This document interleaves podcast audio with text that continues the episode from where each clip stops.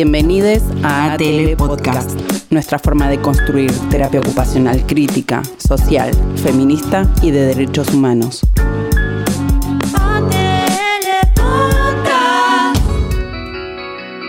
Esto es Experiencias de ATL Podcast. Contamos experiencias de trabajo desde terapia ocupacional en distintos campos de acción y territorios. Indagamos sobre nuestra variada caja de herramientas desde donde pensamos cómo construir interdisciplina e intersectorialidad y cómo utilizar protocolos de ministerios, guías de atención y normativas. Hola, soy Cecilia Popritkin y en este episodio inaugural de la sección de experiencias de ATL Podcast vamos a adentrarnos en la experiencia de trabajo de terapia ocupacional en el área de salud sexual y reproductiva e interrupción voluntaria del embarazo. Hey hermana, hoy te quiero contar lo que viene pasando desde hace un tiempo atrás. ¿Qué debemos saber como profesionales de la salud feministas? ¿Cómo acompañamos las decisiones de las personas gestantes?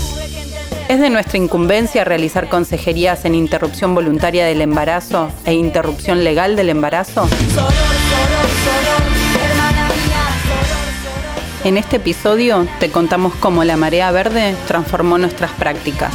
Y ahora que ya es ley, Que se cumpla. que se cumpla, que se cumpla. Hasta que el machismo se extinga. 12 horas de debate pusieron a prueba los nervios de la marea verde hasta que al final Resulta aprobado, se convierte en ley y se gira al Poder Ejecutivo. llegó el estallido de alegría. Clara Chowi, médica generalista, Sabrina Alzamendi, trabajadora social, y Amparo Calvo, enfermera, son trabajadoras del Centro de Salud y Acción Comunitaria CESAC 20 de la Villa 1114, actualmente llamado Barrio Padre Ricardelli, en el Bajo Flores, Ciudad de Buenos Aires. Ellas pertenecen al equipo de salud sexual del CESAC, conforman la red de profesionales de la salud por el derecho a decidir de toda Argentina y nos cuentan del proceso de implementación de la ley en esta ciudad. El aborto es legal por causales desde 1921. Por ello, desde hace muchos años se realizan acompañamientos desde una perspectiva de salud integral y de géneros, integrando los debates feministas en nuestras prácticas y profundizando cada vez más en la sensibilización del equipo de salud. El 29 de diciembre de 2020 se sancionó la ley 27610 de interrupción voluntaria del embarazo. Con la sanción de esta ley se establece un marco de garantías para que las personas gestantes, que ya tenían el derecho a decidir sobre sus cuerpos, puedan efectivamente acceder a una atención integral desde el sistema de salud regulada por el Estado sin el requerimiento de una causal. Esto incluye a los tres subsistemas, público, privado y de obra social y prepagas, para el acceso a un aborto, para la atención posaborto y para los métodos anticonceptivos. Los dos métodos seguros que se utilizan para abortar son el misoprostol y el AMEU o aspirado manual endouterino. Aún nos debemos en el país la aprobación por la ANMAT de la mifepristona y la producción nacional de dicho medicamento, en combinación con el misoprostol aumenta la efectividad a un 98%.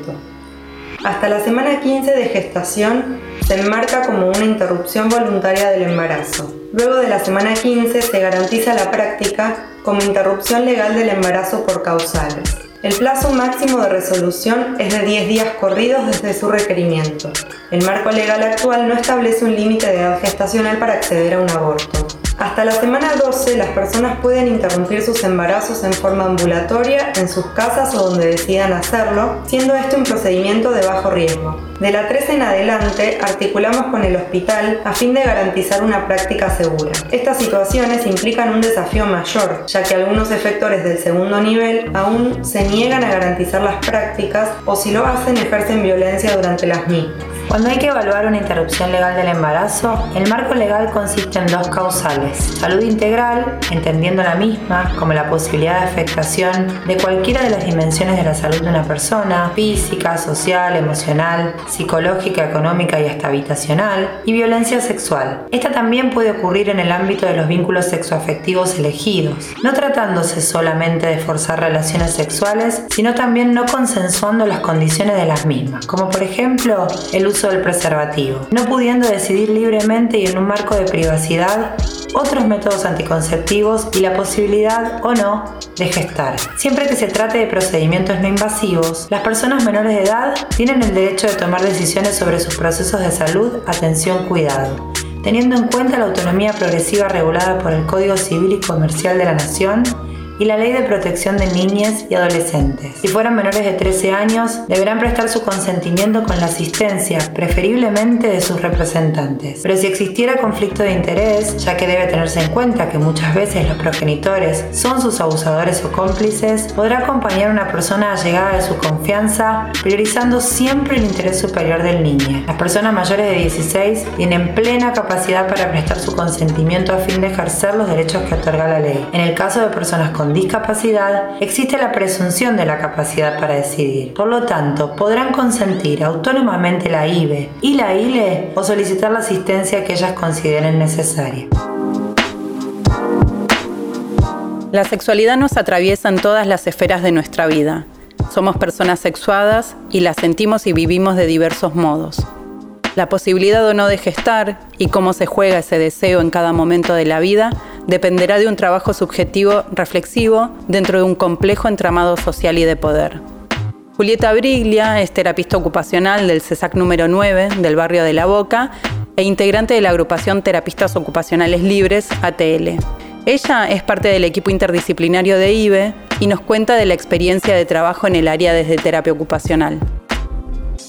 Somos varias las que trabajamos en el área de la sexualidad con personas con posibilidad de gestar, tanto en el campo de la rehabilitación como en la prevención y promoción de la salud y de la salud mental. Particularmente en los ESACs del gobierno de la ciudad de Buenos Aires, somos parte de equipos de salud sexual y reproductiva y de IBE, las terapistas ocupacionales Julieta Giantinotto, integrante de ATL en el CESAC 47, Florencia Pelagalle, de la otra base de encuentro, y también en el CESAC 19 tenemos a la colega Daniela Pascual. Otras integrantes de nuestra agrupación forman partes de equipos de salud sexual y reproductiva, de atención de diversidades y de equipos de IBE e ILE en los hospitales y dispositivos donde trabajan. No solo pensamos en qué adaptaciones se requieren para que las personas puedan desarrollar una sexualidad placentera, sino desde nuestro rol profesional nos habilitamos a construir espacios de gestión de políticas políticas públicas y políticas institucionales, así como también participamos de dispositivos de atención que favorecen el acceso a las personas que requieren un abordaje integral de su salud sexual. Entendemos que uno de los derechos fundamentales de las personas es la autonomía y desde terapia ocupacional podemos afirmar que trabajamos en pos de la ganancia de la autonomía de personas y colectivos, apoyando la libertad de elección en la toma de decisiones. La decisión de los proyectos de vida de la población es lo que se pone en juego ante cada embarazo no intencional. La autonomía sobre el propio cuerpo es parte de nuestro hacer cotidiano y por esto nuestro posicionamiento desde la defensa de ese derecho se torna una necesidad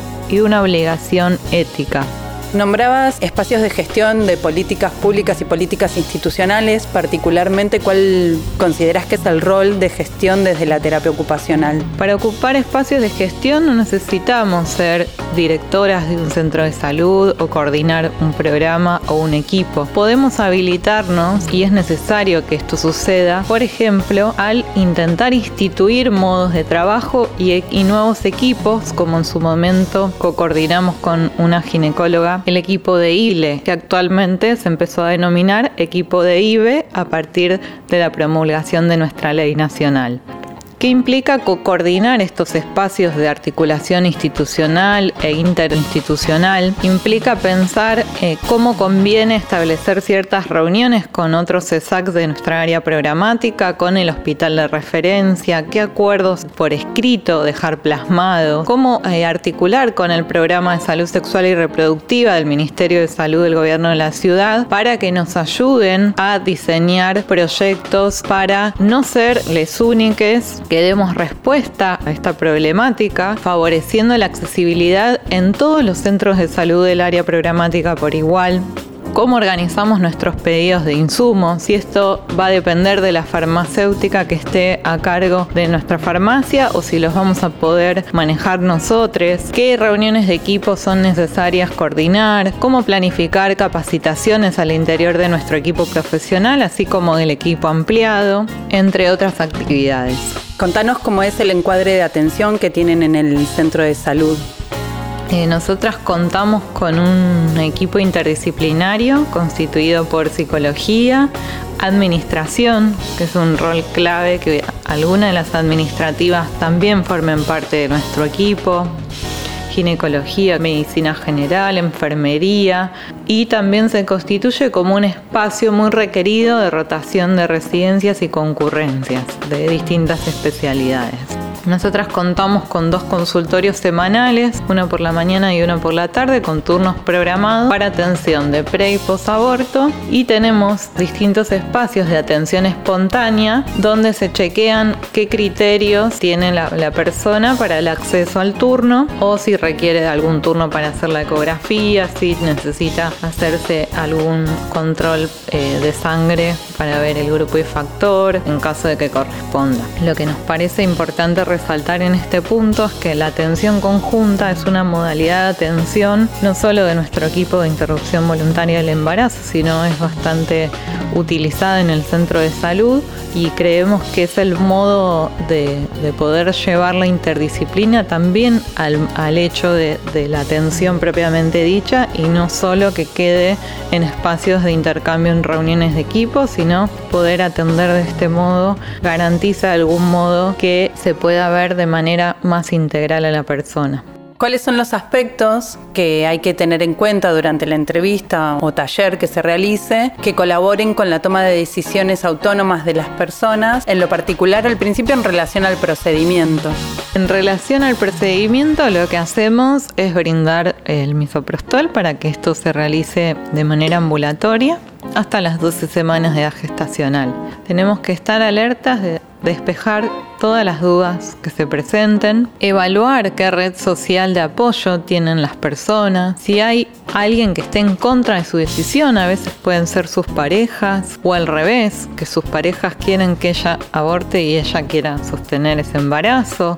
Siempre es necesario rechequear que sea una real decisión de la persona, ¿sí? ¿Cómo se imagina esta situación? ¿Con quién va, a atravesarlo? ¿Con alguna amiga? Si este diagnóstico de situación no, nos arroja que a veces, por más que no, no llega a las 12 semanas de gestacional, la práctica sea en un contexto de internación, porque, por ejemplo, eh, tiene una madre hiperreligiosa que va a hacer todo lo posible para evitar que ese aborto suceda, eh, porque la persona está en situación de calle. Hay un montón de situaciones que nos pueden hacer pensar que un aborto en un segundo nivel puede ser una opción posible y necesaria. Tenemos que chequear que tenga los elementos disponibles, que tenga crédito en el celular, la sube cargada, que tenga toallitas compradas, que sepa cuál es la guardia más cercana para que pueda acceder en caso de necesitarlo. Y es importante chequear, sobre todo al momento de la firma del consentimiento informado, si la persona realmente comprendió cómo va a realizar este procedimiento.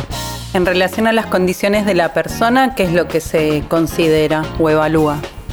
Lo primero que tenemos que evaluar es si la persona está orientada en tiempo y espacio, cuáles son sus proyectos de vida y cómo impactaría este embarazo no intencional en su vida diaria, si, si tiene algún miedo, si hay sentimientos de culpa, si esta culpa podría tener que ver con ideas religiosas, hay que evaluar si la relación sexual fue o no consentida. Este punto se suele introducir cuando empezamos a hablar del el uso de métodos anticonceptivos que se utilizaban anteriormente. Por ejemplo, a veces puede pasar que la pareja se niegue a usar preservativo, que se lo saque a mitad de la relación sexual sin avisar. Entonces eh, es muy importante desnaturalizar situaciones cotidianas de violencia sexual y esto incluye el no acuerdo en el uso de métodos anticonceptivos. Hay que evaluar si existe algún evento traumático relacionado o con un aborto previo o con situaciones de violencia, institucional desde el sistema de salud es necesario mostrarles un clima de confianza para poder entablar un vínculo y que pueda realmente despejar todas sus dudas y contarnos cuál es su situación. En los embarazos que tienen más de 14 semanas de edad gestacional, se realiza un armado de causal salud para poder justificar la necesidad de la interrupción legal del embarazo. ¿Cuáles son los determinantes sociales de la salud que se consideran para eso? Nosotras consideramos cuál es su situación habitacional, si está pagando un alquiler, en qué situación, una situación de hacinamiento, si tiene una intimación de desalojo, cuál es su situación económica actual, si tiene un trabajo informal, inestable, si subsiste por changa, si es completamente dependiente de su pareja o de otra persona desde el punto de vista económico. Evaluamos la red social de sostén para la crianza, si es que tiene hijes, si estos hijes accedieron a vacantes para la escolaridad, si tiene una sobrecarga, por ejemplo, por cuidados de familiares con discapacidad o de adultos mayores, si tiene recursos de sostén comunitario, ¿sí? porque acude, por ejemplo, a un comedor, a un merendero, a un centro cultural u organización política, qué vínculos previos tiene con, con el sistema de salud, si pudo acceder a centros de justicia en caso de requerirlo, porque, por ejemplo, sufría situaciones de violencia basada en género. Digamos, todos estos determinantes tienen que figurar en el armado del causal salud y tienen que ser parte de nuestra evaluación. Para cerrar la experiencia de trabajo que nos cuenta Julieta Briglia desde el área de terapia ocupacional en un equipo de salud, la pregunta es, ¿qué más falta para que se cumpla la ley de la interrupción voluntaria del embarazo? Bueno, lo que faltaría en este caso son la generación de políticas públicas en cada territorio para que se logre un cumplimiento de la ley ESI y de acceso a anticoncepción de larga y de corta duración, de acceso también a la mifepristona, una real atención en lo que es el segundo nivel de atención de las interrupciones legales del embarazo y realización de AMEUS en todos los efectores. Además, eh, tendríamos que contar con una red de acceso a ecografías, que muchas veces esto tiene que costearse por la persona porque el sistema público no, no tiene suficientes ecógrafos ni ecografistas en la red de atención. Necesitamos capacitaciones obligatorias en géneros y particularmente en IBE e ILE ¿sí? para los equipos, que los concursos tengan como requisitos que concursen solo profesionales médicos que no sean objetores de conciencia para que puedan facilitar estas prácticas y que haya un real control de accionar de las obras sociales, sí, a través de la Superintendencia de Servicios de Salud. Para asesoramiento y también para denuncia anónima en caso de violencia institucional está la línea de salud sexual del Ministerio de Salud de la Nación 0800-222-3444. En las descripciones les dejamos links sobre la temática. Esto fue la sección de experiencias para ATL Podcast. Nuestras redes sociales son Instagram, Agrupación Terapistas Libres, Facebook, Agrupación Terapistas Ocupacionales Libres, ATL, YouTube, ATL, Agrupación Terapistas Libres.